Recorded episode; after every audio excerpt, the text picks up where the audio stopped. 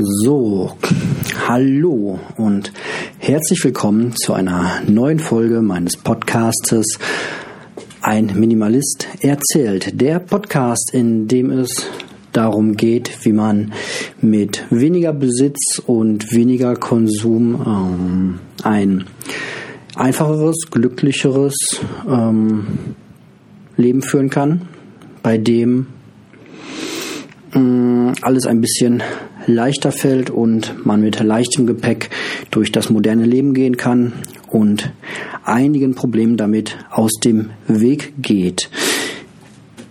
Ja, ich fange heute mal mit einer Geschichte an, die mich ein bisschen entlarven wird, ähm, was so mein Geldverhalten angeht, aber wahrscheinlich doch ganz aufschlussreich ist. In der letzten Folge habe ich ja äh, erzählt, dass ich ganz gerne einkaufen gehe mit dem Bollerwagen und ähm, ja, jetzt darf man sich das nicht so vorstellen, dass das ein wirklich altmodischer Bollerwagen ist äh, mit vier Holzwänden, ähm, sondern das ist ein relativ moderner Leichtbau-Bollerwagen mit halt äh, Rädern, in die man Luft reinpumpen kann. Nun war es so über den Winter, dass da halt die Luft rausgegangen ist und ich brauchte neue Luft in den Rädern. Das waren oder besser gesagt, da sind Autoventile drin. Das heißt, mein Gedanke war natürlich, ähm, zur Tankstelle zu fahren. Ich weiß nicht, wie das bei euch ist. Bei mir hier im Ruhrgebiet. Ich wohne in einer ähm, kleinen Großstadt, kann man sagen. Äh, Witten, wer es genau wissen will. Mm, so zwischen Bochum, Dortmund, Hagen, äh, quasi genau in dem Dreieck ähm, gelegen. Also ganz klassisch Ruhrgebietstadt, sehr viele Tankstellen, hohe Dichte an Verkehr, sehr viele Verkehrsteilnehmer, viele Autos. Ähm, ich bin damit aufgewachsen, schon als Kind, dass die Druckluft an den ähm, Tankstellen über solche Geräte kommt, die ähm, ja, da aufgehängt sind. Ähm, man nimmt die ab, dann zischt es ein bisschen, dann kann man da sein, äh, sein Fahrrad mit aufpumpen. Als ich ähm, Jugendlicher war, gab es so eine Phase, wo es relativ cool war, dass man an Fahrrädern keine Fahrradventile hatte, sondern halt Autoventile. Ich weiß nicht, ob das heute immer noch zum Teil so ist. Jedenfalls war das so und das war ganz praktisch, weil wenn man draußen unterwegs war, an jeder Tankstelle konnte man halt den Druck an seinem Fahrrad dann auch wieder äh, auf Niveau bringen. Nun war ich ein bisschen naiv und dachte mir, na gut, packst jetzt nicht den ganzen Bollerwagen ein, sondern baust du die Räder ab schmeißt die in den Wagen und bei dem nächsten Tankstellenbesuch ähm, pumpst du die auf. Äh, Habe ich auch soweit gemacht. Komm bei einer Tankstelle an, zu der ich eigentlich nicht fahre. Aber ich dachte mir, naja, die übliche Tankstelle, da musst du zweimal abbiegen, dann stehst du da blöd rum und es ist ein bisschen viel Verkehrsstau an der Stelle. Fährst mal eine weiter, da ist ein bisschen ruhiger gelegen, die ist ein bisschen abgelegener ähm, fahr da drauf und ähm, denke mir schon, mh, hm, sieht irgendwie komisch aus, das Druckluftgerät, riesengroßer Kasten, steig aus und ähm, sehe schon die Plaketten und ja, ähm, da wollten die doch tatsächlich Geld dafür haben, dass ich meine äh, Reifen da mit Druckluft befülle. Zugegeben, das war jetzt auch noch so ein Gerät mit ähm, Staubsaugerfunktion. Also irgendwie konnte ich jetzt mich entscheiden, ob ich da jetzt einen Euro reinwerfe. Also einen Euro wollten die haben. Und dafür hätte ich den Druckluft oder aber äh, Staubsauger haben können. Ich habe es halt einfach nicht eingesehen, weil ich ähm, es überhaupt nicht gewohnt bin, für Druckluft äh, Geld zu bezahlen. Habe dann meine Reifen wieder eingepackt und habe mir dann doch die Mühe gemacht und bin zu der anderen Tankstelle gefahren, wo ich weiß, dass halt ein Gerät einfach als Serviceleistung damit rumsteht. Und ähm, habe dann da meine Reifen aufgepumpt. Ähm, was ich besonders ironisch finde, ist halt, dass die andere Tankstelle, die Geld dafür haben möchte, dass man äh, Druckluft bekommt, gleichzeitig äh, eine Tankstelle ist, wo man natürlich seine Payback-Punkte sammeln kann. Ähm, passt irgendwie alles vorne und hinten nicht. Auf der einen, für mich auf der einen Seite Kundenfreundlichkeit und großes Payback und Kundenbindungssysteme haben und auf der anderen Seite dann für äh, schnöde Druckluft irgendwie ein Euro haben wollen. Ähm, ja, das, da habe ich keine Lust für sowas, möchte ich einfach kein Geld ausgeben. Das, das widerstrebt mir zutiefst. Ähm, weiß nicht, ob ich da besonders knickrig äh, bin. Vielleicht ist es auch die große Ausnahme hier, dass man für Druckluft kein Geld bezahlen muss. Könnt ihr mir ähm, gerne mal sagen, wie das bei euch so der Fall ist. Für andere Sachen fange ich gerade an, sehr gerne Geld zu zahlen, ähm, nämlich für ähm, Podcast. Ähm, Komme ich aber vielleicht später nochmal ausführlicher drauf zurück, obwohl, nee, immer wenn ich das sage, ich glaube beim letzten Podcast habe ich das auch schon gemacht, in der letzten Folge habe ich irgendwas angesprochen, gesagt, äh, da komme ich gleich nochmal drauf zurück und dann ist mir später im Badezimmer eingefallen, ah, Moment, da hast du gar nichts dazu gesagt. Ich weiß aber auch nicht mehr, was es war. Also ich sage es jetzt sofort, genau. Ich zahle zurzeit oder fange da äh, damit an, für Podcast-Folgen Geld zu zahlen. Jetzt wird der eine oder andere sagen, ja, Marco ist nichts Neues, nennt man Flatter. Nee, das meine ich nicht. Ähm, Flatter habe ich auch meine Erfahrung mit gemacht. Ähm, wenn das ähm, nicht, äh, ich finde Flatter halt einfach ein bisschen, bisschen kompliziert. Jetzt werden wahrscheinlich alle, die sich mit Technik gut genug auskennen, sagen so, ja, das ist ziemlich lächerlich. Äh, man muss sich da halt nur anmelden, man überweist dann da halt sein Geld und ab da kann man ja sofort überall losflattern. Ähm, die Einbindung von Flatter erfordert halt A, so ein bisschen doch ähm, Copy-Paste-Kenntnisse, Programmierkenntnisse, naja, nicht Programmierkenntnisse, na, ihr wisst, was ich meine. Man muss das halt irgendwie auf seine Website einbinden. Ähm, der eine oder andere Podcast-Player ähm, hat das tatsächlich mit eingebunden, ist eine super Sache. Ähm, aber ja, irgendwie finde ich es doch noch ein bisschen zu umständlich. Was ich mir jetzt für mich überlegt habe, ist, dass ich ähm, mir ähm, sage, so ich zahle für jede Podcast-Folge, die ich höre, zwischen 5 und 10 Cent. Das klingt jetzt relativ wenig. Ähm, kommt natürlich immer darauf an, wie viele Leute so einen Podcast hören. Und ich glaube, jeder, der einen Podcast selber macht von euch, kann sich das ja mal durchrechnen. Ähm, ich für meinen Podcast, das macht keinen Sinn, das jetzt durchzurechnen, weil ich erst die äh, vierte Folge habe.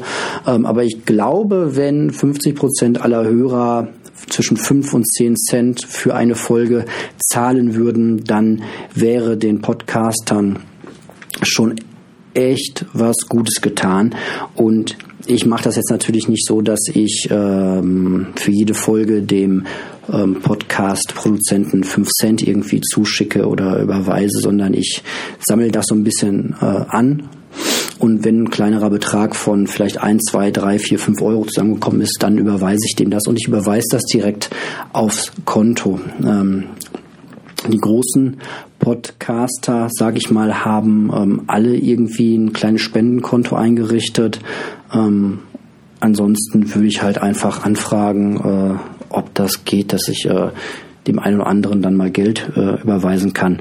Das Ganze hat eine schöne psychologische Nebenfunktion, finde ich, die darin besteht, ähm, dass mein Podcast-Hörverhalten sich total geändert hat. Vorher habe ich sehr viele Podcasts auch einfach nur schnöde nebenbei gehört, so wie man vielleicht das Radio laufen lässt. Das kann, konnte dann auch schon mal passieren, dass irgendwie der Podcast läuft und ich dann mal kurz aus dem Zimmer rausgehe, was mache und wieder zurückkomme und dann einfach so drei, vier, fünf Sätze weg sind. Ähm, das passiert mir jetzt nicht mehr. Also die Wertigkeit eines Podcastes, den ich höre, steigt tatsächlich damit, wenn ich mir sage, du wirst dafür ein bisschen Geld bezahlen. Dann höre ich bewusst dazu ähm, und, und wertschätze die, die Folge mehr. Mm. Das gleiche habe ich mir überlegt, könnte ich natürlich auch für äh, Blogartikel machen. Werde ich wahrscheinlich auch, ähm, wenn ich von einer Person viele Blogartikel gelesen habe, ähm, habe ich auch kein Problem, da äh, am Ende des Jahres zwei oder drei Euro zu überweisen. Was soll das? Ne? Kostet alles Geld. Ich weiß das von mir selbst, dass mein äh, Podcast Geld kostet und ähm, der Blog kostet Geld und klar, das sind alles keine Riesenbeträge und das ist ein Hobby und macht ja auch Spaß. Aber wie gesagt, diese äh, eigene Psychologie finde ich ganz interessant, dass man noch mal besser und genauer konsumiert, wenn man für eine Sache zahlt. Man nimmt es halt ein bisschen ernster. Ähm, ein guter Freund von mir ähm, hat das mal gemacht mit Poker, beziehungsweise besteht darauf, wenn gepokert wird, dann wird um Geld gepokert. Fand ich am Anfang auch ein bisschen komisch. Also, ja, ich bin jetzt kein Pokerspieler, überhaupt nicht. Äh, müsste mir sogar die Regeln nochmal angucken, wenn es wieder losgeht und hat dann genau gesagt, ach ja, jetzt hier um Geld was soll das denn? Und äh, er dachte, nee, das äh, sind auch nur Centbeträge. So, es sind wirklich, du setzt vielleicht an dem ganzen Abend, ähm, riskierst du vielleicht ein oder zwei Euro und das in, in ein, zwei oder fünf Cent äh, ähm, einsetzen. Aber die Leute, und da, da hat er wirklich recht, die Leute spielen anders Poker, wenn sie zwei Cent eingesetzt haben, als wenn sie gar nichts eingesetzt haben. Also das gilt auf jeden Fall, glaube ich, für 80 Prozent der Leute. Ähm, das müsste man jetzt mal einen Psychologen fragen, warum das so ist, ähm, weil zwei Euro sind jetzt auch nicht äh, die Summe an einem ganzen Abend, könnte man ja auch sagen, komm hier äh, all in und ich zock jetzt jedes Blatt durch. Aber tatsächlich ist es so, man, man spielt anders und genauso wie ich halt anders Podcast höre. Ja, deswegen habe ich mir überlegt, ich mache das mal und ähm, ähm, ähm, ähm, guck mal auf die Seiten und wie gesagt, viele geben ja schon ein Spendenkonto an. Ähm, da komme ich ganz zum Ende zu, ähm, wie einfach das ist, im Grunde so ein, so ein Spendenkonto einzureichen. Aber es gibt ja auch noch richtige Themen, über die ich heute sprechen möchte. Ähm, ich minimalisiere meinen Besitz ja nun schon seit 2006 relativ lange und trotzdem habe ich mir jetzt mal gedacht, naja, wenn jetzt jemand diesen Podcast neu hört oder sich für das Thema Minimalismus, Entrümpeln etc., Downshifting ähm, interessiert, dann ist es ja auch nicht verkehrt, mal eine Folge zu machen, wo es ein bisschen im Kern darum geht, ähm, wie fange ich überhaupt an. Und deswegen ist heute mein zentraler Punkt, an dem ich alles so ein bisschen aufhänge, ähm, die Überschrift, ja, anfangen mit dem Minimalismus wie fängt man damit überhaupt an, wenn man sich mal dafür interessiert, man das mal ausprobieren möchte. Muss ich mal einen kleinen Schluck trinken. Hm. Ähm, ja, es gibt ja verschiedene Methoden, wenn man so durchs Internet läuft und sich umschaut zum Thema, was ich ja nun auch seit einigen Jahren schon tue. Ich gucke ja auch links und rechts, wie andere Minimalisten so angefangen haben oder welche Tipps die so geben. Und es gibt da eine ganz schöne Technik, ähm, die ich ganz gerne ausprobiert hätte, damals 2006 in meiner eigenen kleinen Wohnung im sogenannten Schuhkarton. Meine Freundin hat den, hat meine Wohnung damals so getauft für alle, die jetzt heute erst zum ersten Mal einschalten. Ähm, und zwar geht diese Technik so, dass man ähm, alles, was man irgendwie in einen Karton, in einen großen Karton, sprich Umzugskarton, vielleicht Bananenkiste reinpacken kann, dass man alles, wirklich alles, was in der Wohnung drin ist, in diese äh, Kiste packt, quasi wie bei einem Umzug. Man packt alles ein. Letztendlich als letztes Teil sogar das eigene Smartphone, so bis alles weg ist. Und dann fängt man an, nur die Sachen aus den Kisten zu holen, die man wirklich gerade braucht und haben will. Ja, wahrscheinlich das Smartphone, was man zuletzt äh, reingepackt hat, sollte man deswegen vielleicht auch ganz oben reinpacken. Ähm, ja, und dann fängt man wieder an zu leben. Es ist komplett äh, alles leer. Man besitzt gar nichts, keine Klamotten, keine Kleidung, kein Besteck, kein das Badezimmer ist komplett leer, alles ist weg und man steht quasi, ja, man kann sich ja auch einen Witz machen und äh, nackt aufstehen und dann anfangen, ja, was brauche ich jetzt? Ich brauche jetzt Unterwäsche und ich brauche äh, das und ich muss jetzt zur Arbeit, ich brauche äh, halt all die Sachen, die man so täglich braucht. Und das macht man und dann schaut man mal nach drei Monaten, sechs Monaten oder vielleicht sogar erst nach einem Jahr mal in die Wohnung und guckt, ähm, ja, was ist jetzt eigentlich in den Kartons, was ich wirklich gar nicht gebraucht habe. Also diese Technik eignet sich halt hervorragend als Filter, um all die Sachen mal zu identifizieren, ähm, die man nicht wirklich zum alltäglichen Leben innerhalb eines Jahres braucht. Also man sollte das wahrscheinlich ja wirklich ein ganzes Jahr raus durchziehen, damit auch die Weihnachtsdekoration irgendwann ähm, als notwendig ausgepackt wird. Ähm, Und dann nach einem Jahr kann man ein Resümee ziehen und äh, mal, ja, die einen sagen, jetzt ungesehen die Kartons weghauen, ähm, verkaufen, verschenken, auf den Müll schmeißen, weil man braucht es ja nicht. Und wenn man jetzt wieder reinguckt, dann bestünde die Gefahr, dass man sagt, ach, das äh, Erinnerungsstück äh, so und so, das ist ja doch, das will ich doch unbedingt behalten, obwohl ich jetzt ein Jahr lang gesehen habe, ich brauche es nicht, lebe auch gut und zufrieden ohne das Ding. Ähm, ja, da kann jeder für sich, finde ich, da gibt's keine, keine feste Regel. Ich bin eh kein Freund von so festen, so muss man es machen und anders geht es nicht, äh, Regeln.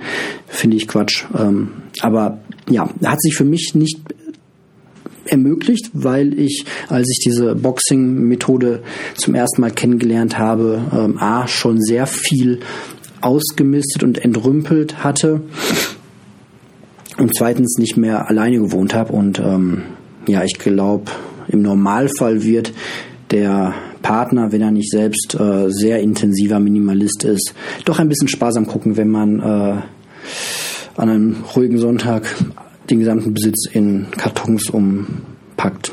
Ja, kommt wahrscheinlich nicht so gut an und ist ja auch Quatsch, die Sachen von anderen Leuten einzupacken und ja. Genau, deswegen habe ich eine ganz andere Methode gewählt. Ich habe einfach zugesehen, dass ich so schnell wie möglich alles los wurde. Ähm, kann man auch machen. Ähm, einfach im eigenen Tempo so schnell wie möglich gucken, dass man halt die Sachen, die man nicht mehr haben möchte, einfach erstmal los wird, erstmal ganz kräftig entrümpelt.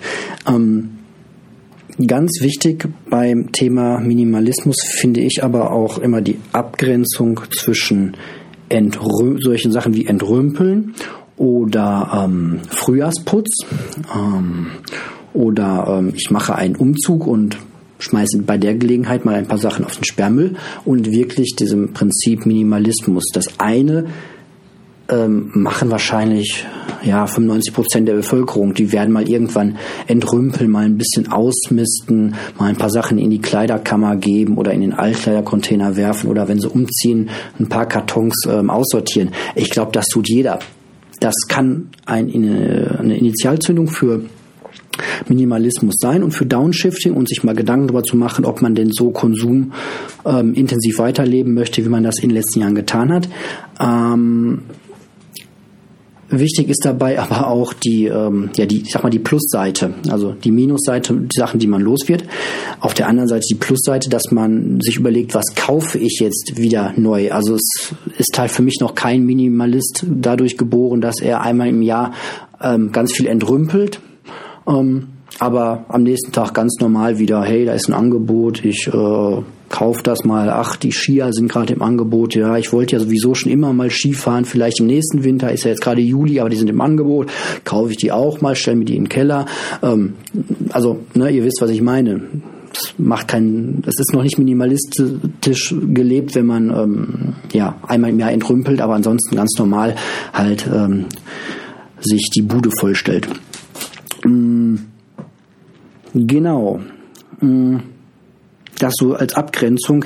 Ja, es gibt noch ähm, in den Blogs von Minimalisten häufig zu lesen solche Challenges wie ähm, jeden Tag fünf Teile, jede Woche sieben Teile, ähm, 20 Teile im Monat, wie auch immer, also sich da fest zu disziplinieren, ähm, wie viele Teile man los wird, habe ich auch mal ein, zwei äh, mal ausprobiert, fand ich aber immer ein bisschen komisch. Gerade in der Anfangszeit, wenn man sehr euphorisch sein Bücherregal zum Beispiel aussortiert oder seine DVD-Sammlung und man ähm, kann in den Korb gleich irgendwie 20 Artikel reinwerfen, die man irgendwie morgen loswerden kann, dann zu sagen, nein, halt stopp, meine Challenge äh, besteht ja darin, nur fünf Teile pro Woche und das mache ich jetzt schön nacheinander. nacheinander. Also sehe ich halt keinen Sinn drin. Deswegen ähm, habe ich halt 2006 angefangen, radikal halt einfach alles so schnell wie möglich ähm, loszuwerden in der Zeit, wie es konnte und ähm, ja, so von der von der Auswahl vielleicht als Tipp am Anfang. Man hat natürlich immer diese diese kleine Stimme im Hinterkopf, die sagt: ah, Moment mal, das könntest du aber doch noch irgendwann gebrauchen. Ähm, die diese DVD oder ähm, dieses Buch oder ähm, vielleicht auch dieses Kleidungsstück.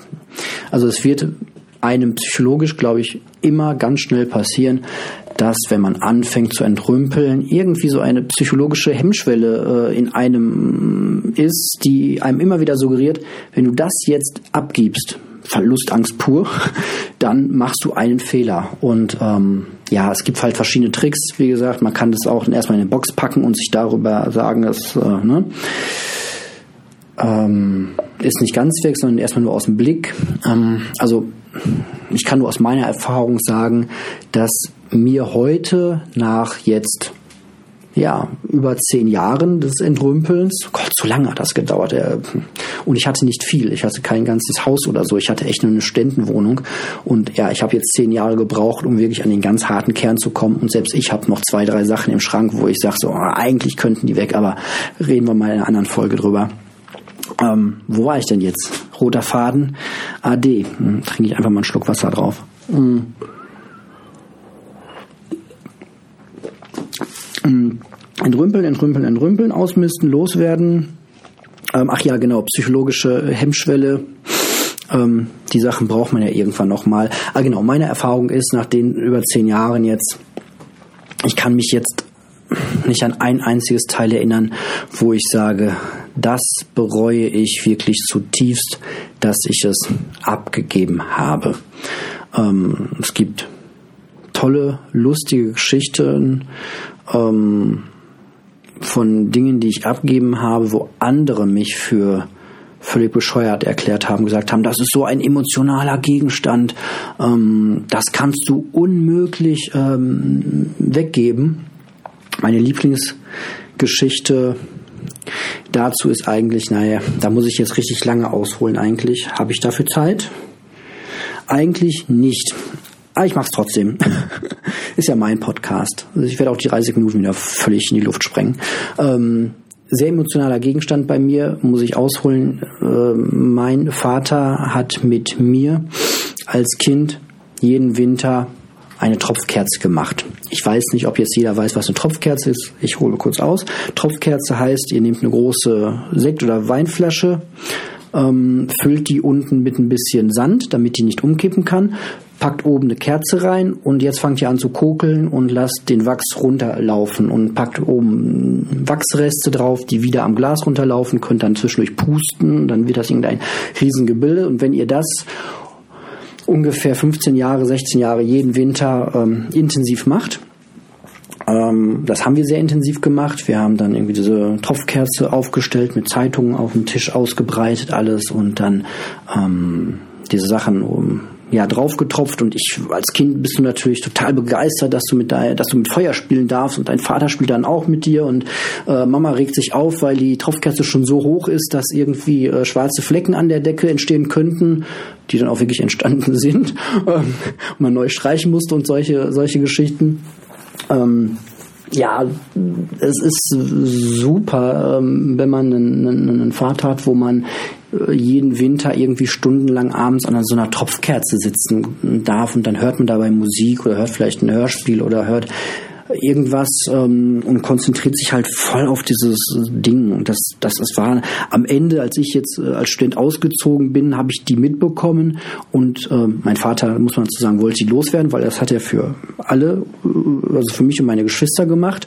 Und ähm, zwischendurch auch noch so irgendwie, weil Spaß machte, eine andere Kerze. Und irgendwann hatten wir so riesengroße Kerzen, die haben wirklich, ich, also als erwachsener äh, Typ musste ich die mit zwei Händen tragen und es war schon echt anstrengend. Also lass es irgendwie 30 Kilo gewesen sein. Kann jetzt auch Quatsch sein, aber es war ein riesen Apparillo und den habe ich dann mitbekommen, das Ding erstmal zu transportieren von A nach B in einem Auto, weil ja dieser Wachs, der, der bricht ab, da hängen überall diese kleinen Wachsfäden runter und diese äh, Stalag ähm, jetzt keinen Fehler machen. Stalag ähm, von, ja, die hängen ja von oben nach unten quasi. Deswegen sind es äh, Stalag ähm, Titen. Das sind Stalaktiten, wenn ihr es wisst, von, von unten nach oben ähm, sind es Stalagniten und von oben nach unten sind es Stalaktiten. Ist aber nur in Wasserhöhlen und so. Also egal. Einmal zurück. Total kaputt leicht zerbrechliches, zerbrechliches, fragiles Etwas, riesengroß, aber halt mit Emotionen pur aufgeladen. Ähm, habe ich dann irgendwann mit meinem Dad und gesagt, pass auf, ich das äh, wird der Horror, wenn ich irgendwann wieder umziehe und umziehe das Ding wird immer kaputter gehen und ähm, vielleicht bei irgendeiner Party mal umfallen, da muss ich irgendwie jemanden ähm, da irgendwie ähm, gefühlt erhängen von meinen äh, Studienkollegen, wenn das Ding mal kaputt gehen sollte oder ähm, keine Ahnung, ist halt ein Riesenklotz und will ich eigentlich nicht mehr und ähm, bin da auf totale ähm, totales Verständnis bei meinem Vater gestoßen und der dachte, ja, das war der Grund, warum ich es dir mitgegeben habe. Ich wollte es auch nicht mehr hier rumstehen haben. Das Ding ist halt riesengroß und äh, frisst Staub und es war total schön, das zu machen, aber ähm, das war's auch. Und dann haben wir uns darauf geeinigt, okay, keiner ist kein Böse, wenn man das abgibt.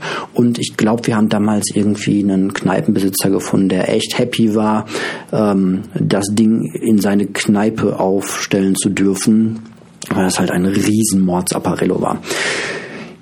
Ja, lange Geschichte. Ähm, ohne irgendwie jetzt persönlich jemanden zu outen, eine, ähm, eine, eine, eine Person in meinem ähm, weiteren Bekanntenkreis, noch nicht mal, also nicht Freund, nicht Bekannter, ähm, nicht bekannter ersten Grades, sage ich mal, also jemand, der irgendwie mitgebracht wird, flippte dann eines Abends im, auf meiner auf einer Party bei mir ähm, völlig aus, was für ein emotionaler Krüppel ich doch wäre.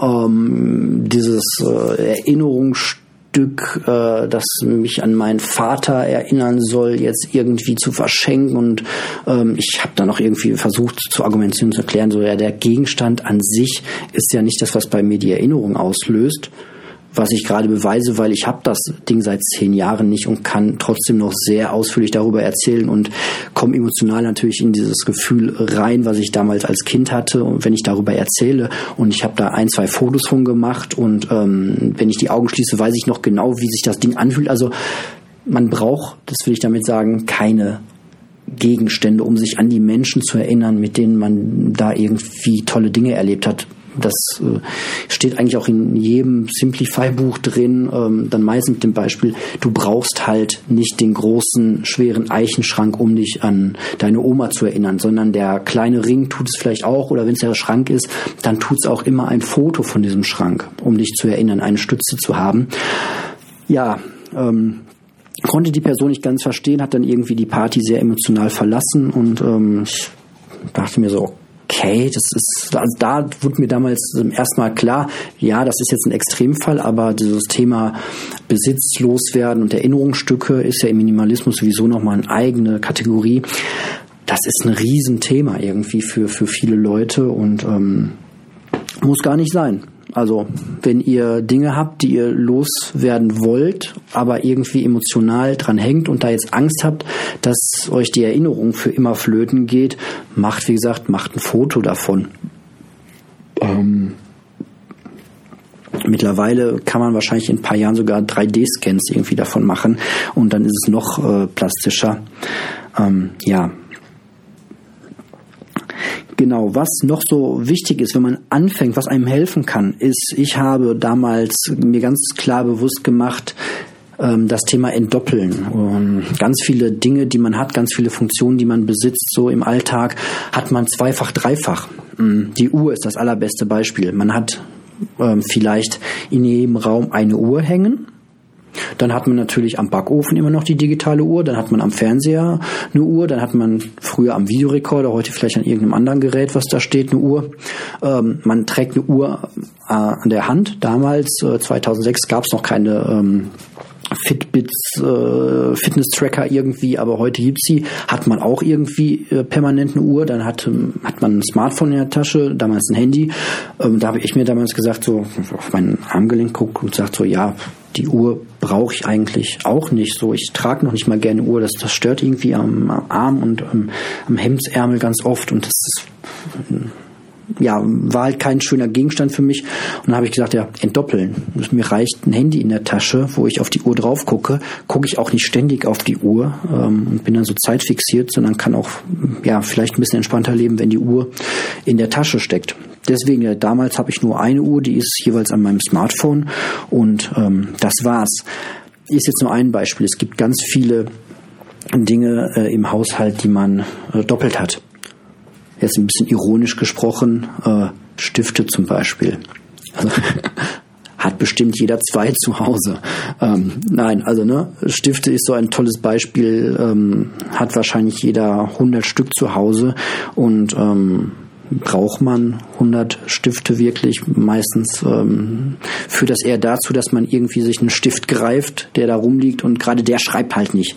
Ob es da nicht eine gute Idee sein könnte, zu sagen, ja, ich habe fünf Stifte, vielleicht in jedem Raum einen, ähm, aber die schreiben auch und die sind schön und ähm, die gefallen mir und die sind gepflegt und ja, einfach sehr funktional und auf die kann ich mich verlassen, anstatt immer irgendwie Stifte zu suchen. Sowas ähm, wenn euch noch weitere Beispiele einfallen, immer gerne her damit zum Thema Entdoppeln. Dann gibt es noch einen eigenen Bereich, den nenne ich mal verkleinern oder digitalisieren. Ähm, ist eigentlich ein riesengroßer Bereich, werde ich wahrscheinlich auch öfter noch was zu erzählen. Aber mir hat es damals geholfen, die Sachen, die ich loswerden wollte, aber auch irgendwie noch behalten wollte.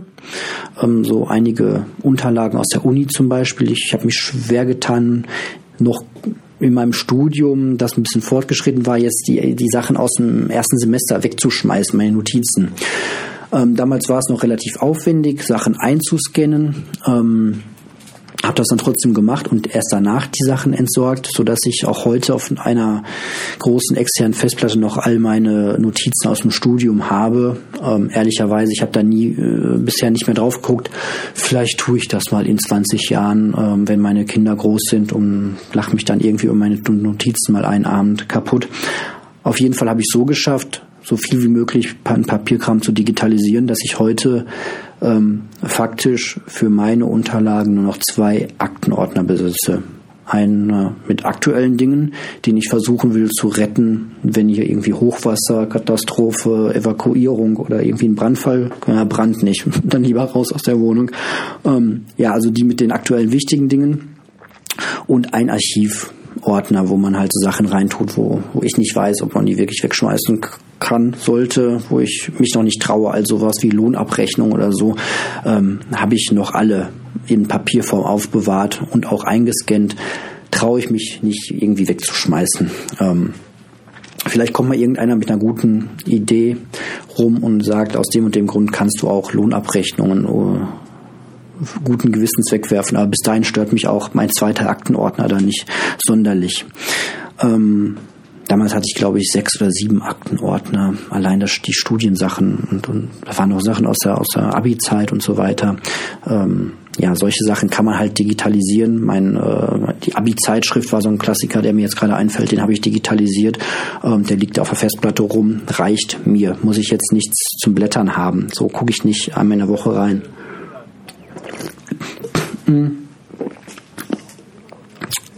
Genau. Verkleinern, digitalisieren, ja. Hm, was auch noch hilft, was bei mir ja zum Teil nur der Fall war, habe ich mir aufgeschrieben als Stichwort Hobbys mal überdenken.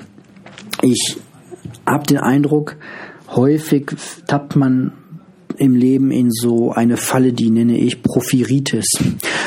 Ähm, also man fängt mit irgendeiner Sache an, mit irgendeinem neuen Hobby, ist da ganz begeistert von und braucht natürlich dann nicht erstmal irgendeine Ausrüstung, sondern die beste der besten der besten. Ne? Also man fängt an und sagt, ja, ich würde mal gerne ein bisschen wieder Fahrrad fahren und schubs, ein Monat später steht da das äh, 3000 Euro Rennrad und die totale, komplette ähm, Fahrradmontur mit allem drum und dran und ähm, ja, man neigt manchmal so ein bisschen zu Porphyritis, wie gesagt, dass man sagt, auch wenn, dann richtig, ne? Halt keine halben Sachen, äh, da gibt's ja solche Sprichwörter, dass man sowas mal überdenkt oder auch mal seine Hobbys allgemein überdenkt ähm, und sich fragt, macht mir das Hobby, was ich da ausübe, wirklich so viel Spaß oder kann ich vielleicht mit einem anderen Hobby genauso viel äh, Spaß haben oder gibt es vielleicht andere Dinge, die nicht ganz so aufwendig sind, die auch Spaß machen oder mir genauso viel Spaß machen?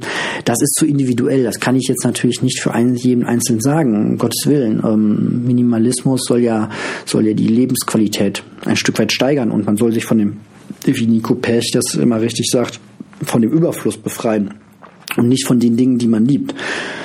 Ähm, genau. Ja, in diese Falle äh, tappt man aber sehr leicht rein. Auch ich äh, bin da vor einem Jahr erst wieder reingetappt, mh, hm, als ich gemerkt habe, dass ich das äh, Wandern sehr cool finde. Ähm, einfach mich per äh, zu Fuß fortzubewegen und mit, mit Rucksack und vielleicht auch mal ähm, draußen irgendwo eine, eine, eine Nacht zu pennen habe auch ich angefangen, mir da richtig gute Ausrüstung zu kaufen, wo ich auch heute sage, naja gut, okay, den Rucksack bereue ich überhaupt nicht. Das ist ein richtig guter. Aber wenn ich heute jetzt nochmal eine längere Tour wandern würde, würde ich wahrscheinlich auch nicht mehr irgendwie großartig im Wald übernachten, sondern wahrscheinlich doch eher in Pensionen oder Hotels. Ähm, ja, Gut, und so sind jetzt einfach so ein paar Sachen da, aber ähm, finde ich gar nicht schlimm, ähm, dass so ein paar Sachen da sind. Äh, so Sachen, die man wahrscheinlich im Leben immer mal wieder gebrauchen kann. Alleine schon, wenn man Kinder hat und mal irgendwie campen geht, ähm, ist es ganz cool, irgendwie einen guten Schlafsack zu haben. Also da, das bereue ich nicht, sowas gekauft zu haben, was jetzt nicht täglich im Besitz ist. Ähm, ja, das wird wahrscheinlich auch äh, vielleicht mal ein Jahr lang gar nicht benutzt werden. Trotzdem hm, schmeiße ich es dann nicht weg, nur weil ich es äh, ein Jahr lang nicht benutzt habe. Also wie gesagt, Minimalismus heißt bei mir jetzt kein, keinem irgendwie krassen Dogma zu folgen, ähm, sondern macht auch immer Wellenbewegungen mit. Ähm, das Allerwichtigste zum Schluss für alle von euch da draußen, die gerne jetzt mal anfangen möchten, ein bisschen minimalistischer zu leben, ein bisschen Downshifting zu betreiben, ähm, vielleicht den Traum haben oder die Vorstellung, dass wenn man ähm, regelmäßig weniger Geld für irgendwelchen überflüssigen Kram ausgibt, dass das sich sogar so weit addiert, dass man vielleicht irgendwann darüber nachdenken könnte, weniger zu arbeiten. Ähm, bei mir ist das der Fall. Ich ähm, arbeite seit ähm, einiger Zeit nicht mehr in Vollzeit, sondern in Teilzeit und ähm, kann aus Erfahrung sagen, dass ich zu meiner Vollzeit Zeit ähm, immer in der Lage gewesen wäre, das volle Geld auszugeben. Also ich meine, bei wem ist am Ende des Monats jetzt wirklich schon extrem viel Geld noch über? Irgendwie passt man ja seine Ausgaben immer den Einnahmen an, habe ich den Eindruck. Und ähm, das geht aber auch in die andere Richtung. Also man kann je nach Einkommen natürlich, ist jetzt ein Riesenthema, schneide ich es auch nur ganz kurz an. Ähm, weil ja der Gedanke war jetzt einfach, ähm, genau, jeder, der jetzt damit anfangen möchte und sich überlegt hat, welche Methode nehme ich jetzt, mache ich jetzt die Boxing-Methode, nehme ich irgendwie jeden Tag ein Teil oder ähm, entdoppel ich erst, verkleinere ich erst, wo fange ich denn da jetzt an, wie gehe ich da jetzt strukturiert vor, ich muss das doch richtig alles machen. Nee, ähm, muss man gar nicht alles richtig machen, gibt gar kein richtig. Ähm, wichtig ist, glaube ich, einfach nur anzufangen ähm, das zu genießen, leichter zu werden, weniger Krempel wegzuhaben.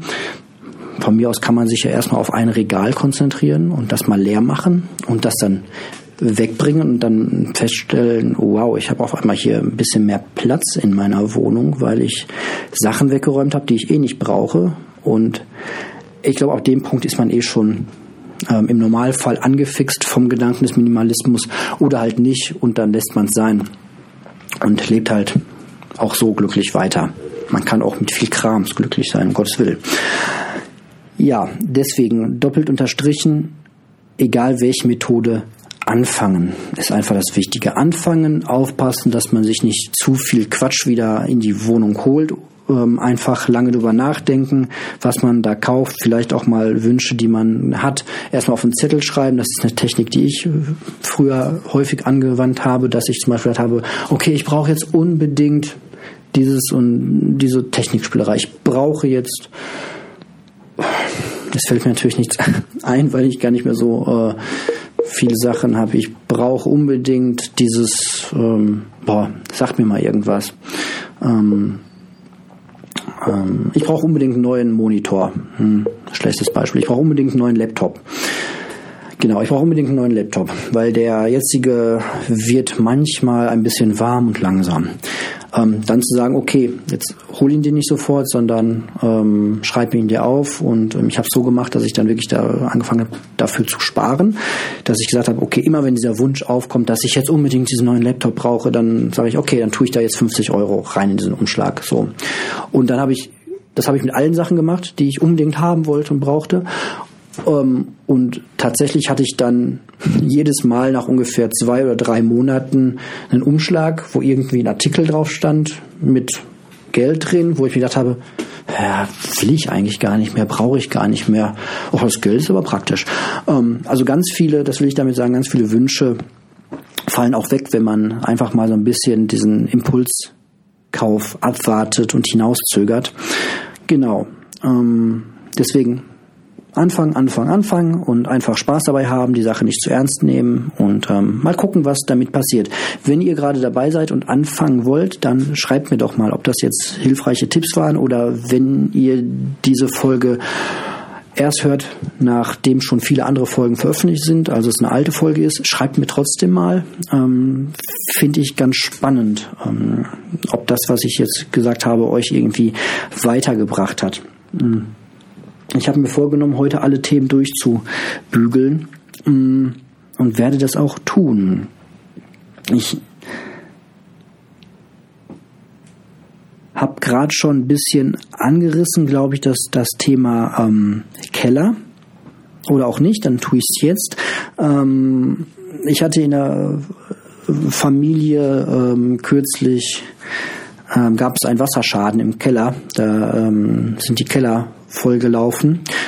Ist ja zurzeit in Deutschland eh mit ähm, Hochwasser und Überflutung ähm, häufig der Fall. Also ich rede jetzt nicht von den Fällen, wo den Leuten alles, was sie besitzen, irgendwie weggerissen wird. So, das hat auch überhaupt nichts mit Minimalismus zu tun. Manchmal kriege ich ähm, dann auch so Anfragen, komische ähm, nach dem Motto, dass, ähm, ja, wie ist das, wenn jetzt einer alles verloren hat durch den Brand, das Haus ist abgebrannt und äh, oder jetzt Hochwasser oder so, das ist doch eigentlich ähm, das, was ich mir wünschen würde für die Leute, damit sie dann irgendwie als Minimalist leben können oder so. Äh, völliger, äh, völliger Quatsch. Das ist einfach zu extrem gedacht, Minimalismus soll ja Spaß machen und ähm, soll aus einer eigenen ähm, Lust herauskommen, mal dem Konsumterror ein bisschen Schnippchen zu schlagen. Und es geht nicht darum, dass Menschen irgendwie ihr Hab und Gut ähm, verlieren sollen, äh, um dann Minimalisten zu sein.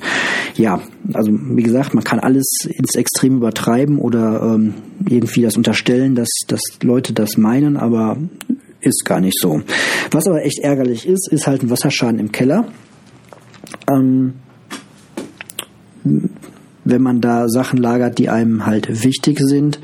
Ich persönlich habe 2006, äh, als ich angefangen habe, wirklich auch mit dem Keller angefangen und habe da alles aussortiert, viel am einfachsten tatsächlich, weil erfahrungsgemäß, ich weiß nicht, wie es bei euch ist, lagert man ja im Keller nicht die Sachen ein, die man am liebsten hat und die man regelmäßig am häufigsten benutzt, sondern meistens ist das halt der Ort, wo man Sachen hintut, die man eigentlich loswerden will, aber sich noch nicht so richtig traut oder den Aufwand scheut, das jetzt irgendwie zu verkaufen oder ähm, ja halt diese kleine Psychologie-Geschichte, die ich gerade am Anfang beschrieben habe, so irgendwann kannst du es vielleicht noch mal gebrauchen. Ähm, solche Sachen tut man im Keller.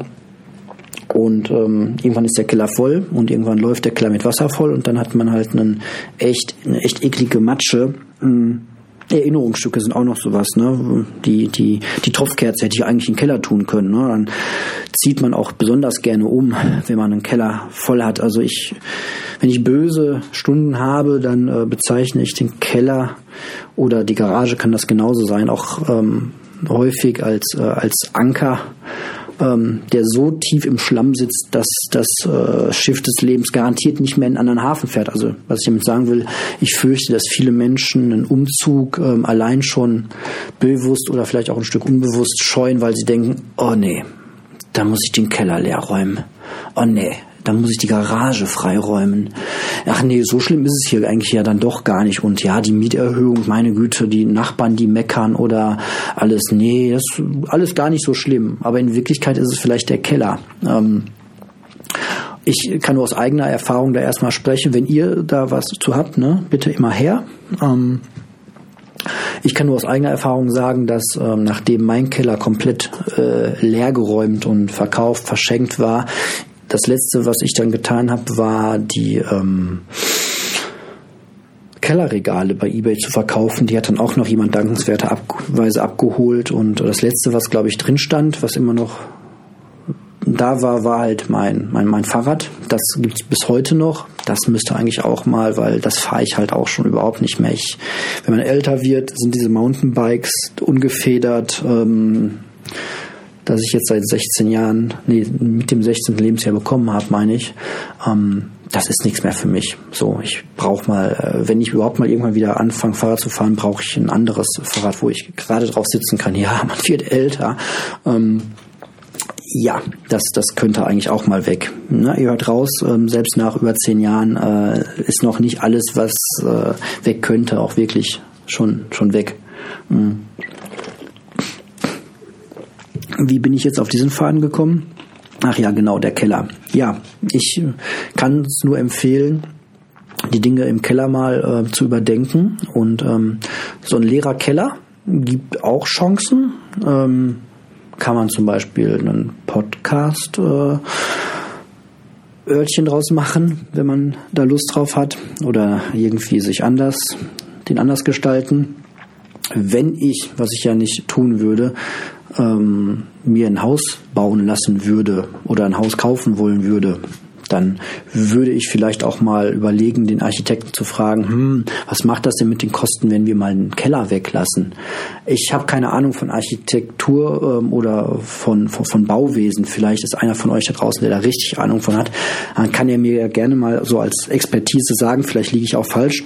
Aber meine steile These ist, dass ähm, der Keller bei einem Hausbau doch das ein Großteil der Kosten ausmacht und auch ein Großteil der, der Bauzeit ausmacht. Ich habe mal sagen lassen, so, so Keller sollten am besten trocken sein und äh, wenn sie tief sind und an der entsprechenden Stelle drückt das Wasser aber immer irgendwie tendenziell von außen nach innen und da muss man halt gut aufpassen, dass das Wasser nie nach innen eindringt und so weiter und ja, braucht man einen Keller? Also es gibt doch auch irgendwie Länder, wo ohne Keller gebaut wird.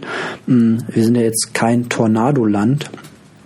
Weiß ich nicht. Also wie gesagt, wenn da einer draußen ist, der da richtig Ahnung von hat, dazu würde ich mich gerne mal äh, belehren lassen.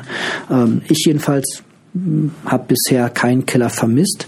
Ich habe jetzt hier auch die Möglichkeit, was in den Keller zu stellen. Mein Fahrrad steht auch tatsächlich im Keller. Ich bin da auch einfach mal ganz ehrlich. Ähm, also das ist das einzige Stück, was tatsächlich bei mir noch so im Keller steht.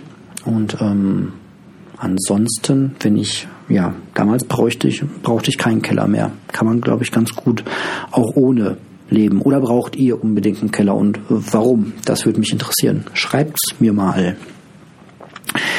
Ähm, ja, ich glaube, dann sind wir im Grunde auch schon durch. Es gibt noch ein kleines Hausmeister-Thema, wie man so schön sagt. Ähm, es gibt die Möglichkeit, nein, andersrum, anders anfangen. Ich habe mir überlegt, wie ich denn damit umgehe, wenn ähm, es da draußen unter euch Hörern vielleicht Personen gibt, die auch sagen, ja, ich würde den Podcast, der gefällt mir gut, ich möchte ihn auch gerne unterstützen. Dann könnt ihr das natürlich gerne tun. Es gibt mich bei ähm, iTunes. Es gibt noch natürlich, weil das jetzt hier alles neu ist, noch keinerlei Rezension. Wenn ihr ähm, da eine Rezension schreiben möchtet, wäre ich natürlich sehr begeistert. Ähm, noch begeisterter, wenn die positiv ausfällt. Ähm, wenn sie negativ ausfällt, dann schreibt mir doch lieber eure Kritik. Nein, keine Ahnung. Macht wie ihr meint. Ähm, also es, das ist immer ein Weg, ähm, mich zu unterstützen. Ähm, bei iTunes Rezensionen schreiben, Feedback zu geben auf das, was ich hier so erzähle. Und jetzt neuerdings habe ich mir auch überlegt, na, wenn man mich ein bisschen finanziell unterstützen möchte, wie, wie, wie kann man das denn machen?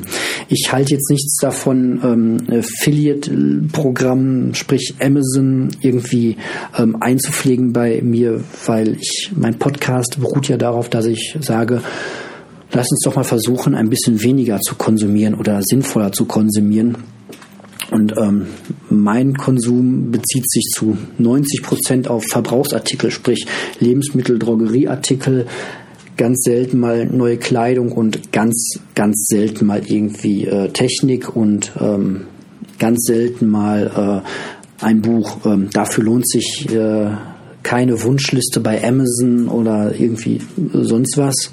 Ähm, das würde gefühlt auch nicht so richtig zu meinem Podcast passen. Ähm, PayPal PayPal ähm, gibt es natürlich auch. Ich habe mir vor ein paar Tagen erst sagen lassen, dass es neuerdings wohl doch keine Gebühren kostet, wenn man privat da irgendwie was hin und her schickt. Ähm, mich hat PayPal irgendwann aber mir nicht mehr so gut gefallen. Sagen wir es mal so ganz neutral. Ähm, ich habe dadurch das Gebührenkonzept nicht mehr richtig durchgeblickt, habe das vor ein paar Tagen mal bei da eingegeben und versucht zu verstehen. Ich habe es nicht verstanden, so richtig muss ich, muss ich ehrlich sagen, ähm, wann man da wer Gebühren zahlt oder wie auch immer. Und dann habe ich mir gedacht, naja, es gibt halt doch irgendwie eine Möglichkeit in Deutschland, äh, Geld relativ leicht von A nach B zu schicken. Das ist äh, das Girokonto. Ähm, deswegen habe ich ähm, bei äh, Fidor, das ist eine ähm, Berliner Bank, meine ich, eine, eine ziemlich ähm, gute, moderne Online-Bank, ähm, mir ein Konto eingerichtet und die Sachen, ähm, also die Bankdaten könnt ihr auf meinem Blog unter äh, über mich Unterstützung finden und ja, da ist wirklich jede Summe gerne gesehen. Ähm, das ist wie gesagt ein Spendenkonto, das ist nicht mein äh, privates äh, Gehaltskonto, deswegen ähm, wer möchte, kann mir da auch wirklich äh, 50 Cent überweisen. Ähm, bin ich total dankbar, ähm, wenn sich das ergeben würde ähm, und ihr mich unterstützen möchtet, dann könnte ich vielleicht in Zukunft auch ein bisschen mehr podcasten. Das äh, kostet halt auch alles ein bisschen Geld. Ja, jetzt sind wir bei 51 Minuten angekommen. Mm, und was bleibt mir zu sagen? Für alle, die jetzt heute zum ersten Mal reingeschaltet haben, ich hoffe, es hat euch gefallen. Für alle, die bisher schon ähm, ab der ersten Folge mitgehört haben, sorry, dass ich heute den Rahmen so sprenge. Ähm, fast doppelte Länge. Eigentlich hatte ich mir vorgenommen, 30 Minuten zu machen. Aber naja, also der Ablauf bei mir sieht halt so aus, dass ich mir unter der Woche ähm, irgendwie Notizen mache worüber ich gerne, was mich zurzeit beschäftigt, welche Gedanken ich habe zum Thema Minimalismus, was ich gerne erzählen möchte und ähm, ich mich dann einfach jetzt hier hinstelle und das erzähle und jetzt irgendwie schade wäre, wenn ich jetzt total Bock habe, die Geschichte über die Druckluft zu erzählen, das dann irgendwie rauszunehmen und irgendwie das einzuhalten. Ähm, ja, es wird sich wahrscheinlich auch mal einpendeln, dass irgendwie mal eher, dann eher doch eine halbe Stunde ist. Ähm, wird sich zeigen. Ähm, genau. Ich danke jedenfalls für alle, die neu dazugekommen sind.